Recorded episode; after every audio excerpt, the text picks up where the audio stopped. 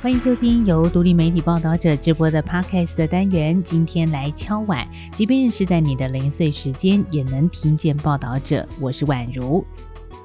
从我们在这一集播出的九月二十九号来开始起算啊，在不到两个月的时间，十一月二十六号星期六就是台湾九合一选举的投票日了。那这一集呢，我们就来带着大家一起来看看这场选举投些什么，还有你可能忽略的事。在谈之前，这里有一些关键数字，先让你知道。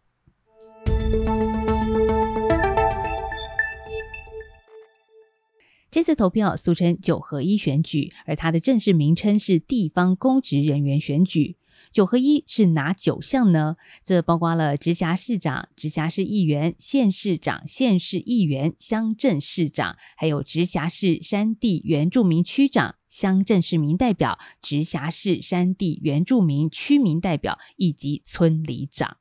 所以呢，换句话说，这一次的选举，我们会从最基层的村里长投到县市首长，而你投下的一票会选出一万一千零二十三人，其中村里长所占的人数是最多的，一共是七千七百四十八位。那还有呢，在十一月二十六号，不只有选人而已，还有一票是决定一件事，这是针对十八岁公民权投票。这是台湾头一遭进入到复决阶段的修宪案，只是哦，这要通过得先跨越九百六十五万同意票的修宪复决门槛。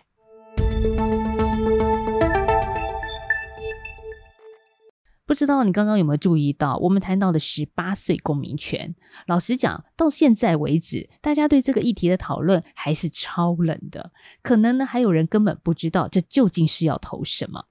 像我们也看到一个根据壮阔台湾联盟所发布的最新民调，就显示说，百分之五十三点三的民众不知道年底除了选人，还有刚刚提到的十八岁公民权的复决案要投。所以呢，我来归纳一下，说个大白话，就是十一月二十六号，除了地方选举，同时还将由大家来决定是不是同意修宪，就是把公民行使参政权，像是选举、罢免、创制、复决，从二十岁降到十八岁。那或许你会有个印象，就是我们十八岁不就能投公投票了，不是吗？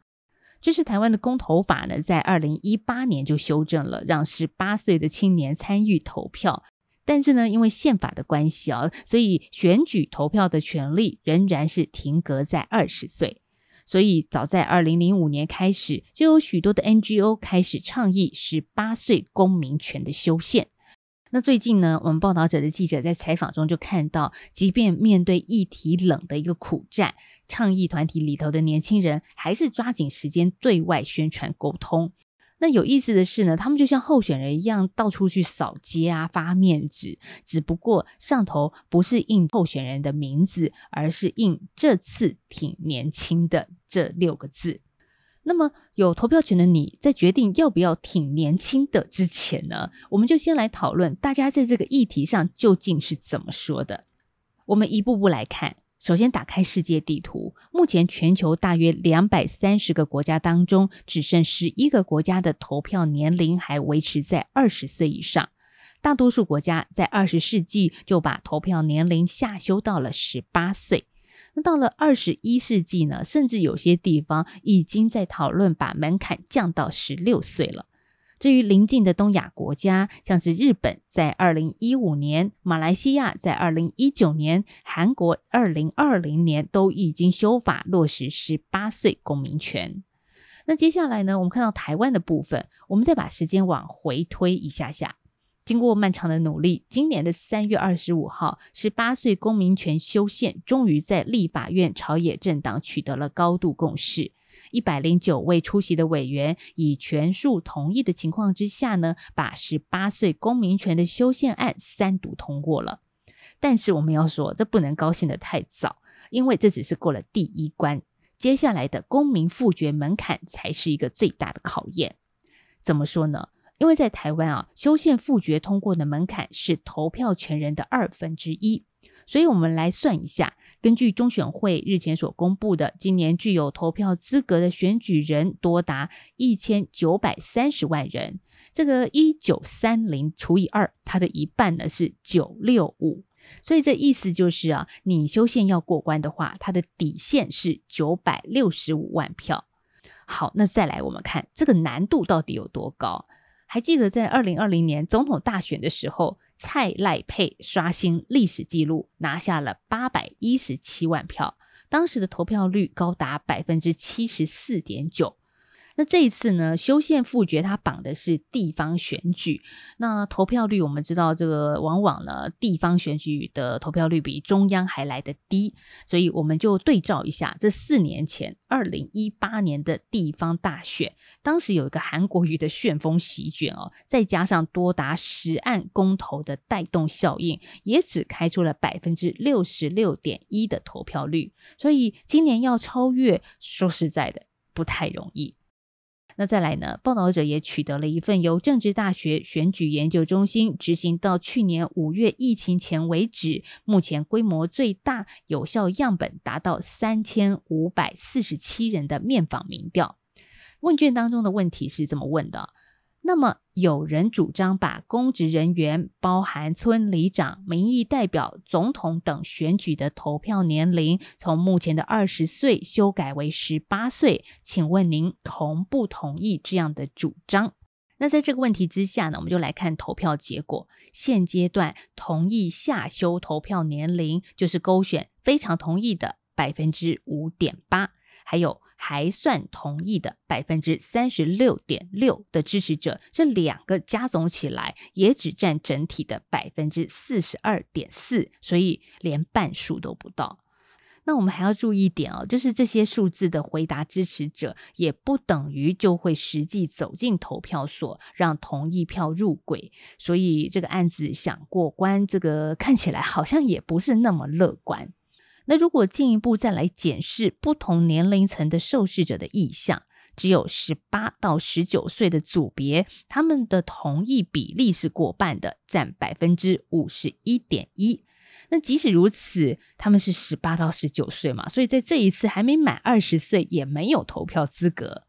还有呢，我们直觉上也认为说，诶，年轻人应该最支持降低投票年龄的。只是呢，在正大这份民调里，同意程度却没有我们想象中的高，这是为什么呢？政治大学政治学系教授于振华就分析，从权利义务的角度，应然面是绝对没有问题的，十八岁应该要可以投票。但是不同一方的年轻人反对理由，通常都是实然面的，觉得自己还没有办法为投票做出决定。那于振华他指出的也是倡议团体主张应该下修年龄的一个主要论述之一，因为呢，在刑法上啊，这十八岁就属于完全责任能力人，假如犯罪就必须承担完全的刑事责任，而原本规定的二十岁才算成年的民法，明年开始也将跟刑法同步，未来十八岁就具备完全行为能力。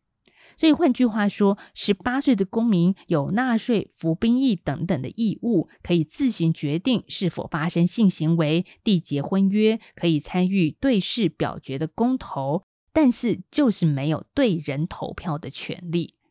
像报道者就访问到倡议把投票年龄下修到十八岁的公民团体台湾青年民主协会秘书长李欣，他就质疑说，年轻人要缴税却无法参与财政政策，那要当兵却不能对国防政策有意见。他说呢，像公投法修正之后啊，这十八岁的人终于可以决定想要什么样的政策，但是却没有办法选择执行政策的人，这不是很奇怪吗？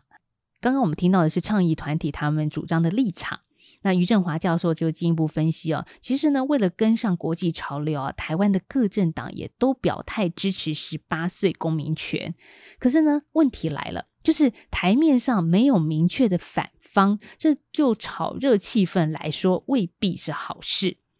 他举个例子说呢，像是二零一八年的时候，当时婚姻平权公投、同婚团体或是推广这个议题的倡议者，他们虽然人比较少，但是声音非常的强。那强烈对立有助于加温选情，所以无论正反方都会被催出来投票。所以，我们把过去的经验来看到这一次针对十八岁公民权修宪的一个倡议，各政党的公开喊话能不能落实成为积极动员、催出地方支持者的选票，是这一场修宪之战的成败关键。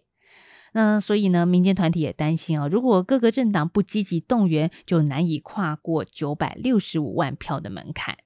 那至于还没动起来的原因是什么呢？部分蓝绿民代回应报道者说，这是受疫情的影响了，因为今年选举开跑的比较晚，光是初选和提名的时程就比以前慢了两三个月。那还有候选人说，因为疫情啊，现在逛菜市场买菜的人潮少了一半以上，他们要接触选民也变得比较困难。那还有人提到说，在基层选举会遇到的大多都是五十岁以上的中高龄支持者。你说要让十八岁的人投票，其实他们听了之后会感觉到很无感，因为跟他们的生活没有太大的关系。那即便是面向青年，投票权也不是最优先的。这最优先，大家最关心的反而是像社会住宅、薪水还有交通等议题，他们是有更高的一些关注度的。那我们继续来看啊，这反对十八岁公民权的理由有哪些？常见的质疑呢，是除了年轻人不懂政治、无法独立做决定之外，还有不少人质疑说啊，十八岁就要谈投票，是不是会让政治力介入校园，执政党掌握国家的机器，对年轻人的洗脑更加顺手呢？那对于外界的疑虑，双北高中职学生权益阵线理事长邱义祥就回应说：“新课纲呢，其实增加了更多公共议题思辨的空间，学生也会多方搜寻资料来做专题性的研究，不会只跟从老师的意见，有时候反而会反过来对话说服老师。”那对于有人说呢，年轻人投票率低的部分啊，在有了投票权之后，年轻人真的会出来投票吗？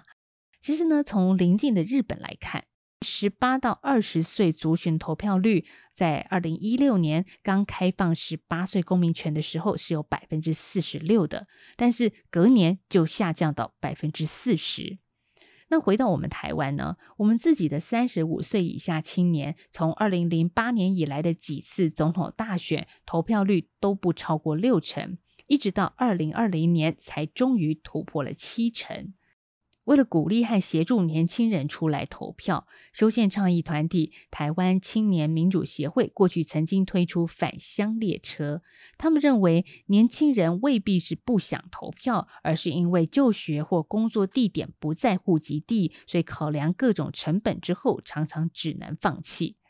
当然，也有人认为说，诶，台湾的年轻人根本不关心政治嘛。那有受访者就说，应该是先给权利，因为你没给他这个机会之前，就不干他的事，他不会想去了解讨论；而给他权利呢，反而让他有义务要参与。所以，好公民是需要教育的。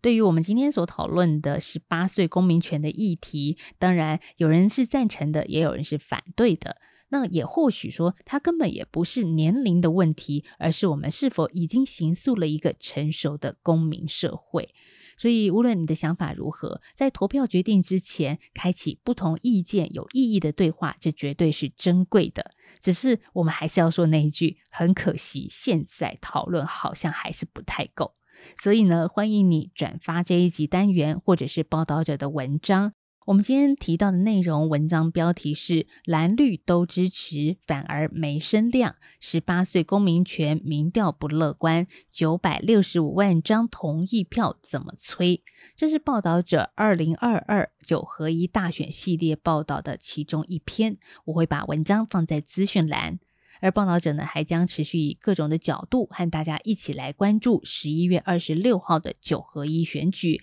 看见作为公民社会的一份子，我们在投票之前必须要知道的事。如果你喜欢这一集，欢迎你把收听或收看文章的想法告诉我们，透过 IG、脸书、email 的方式都非常的欢迎。报道者是一个不收广告、没有付费墙的非盈利媒体。如果你心有余力的话，也可以透过定期定额单笔捐款的方式支持我们。我们下次再见喽，拜拜。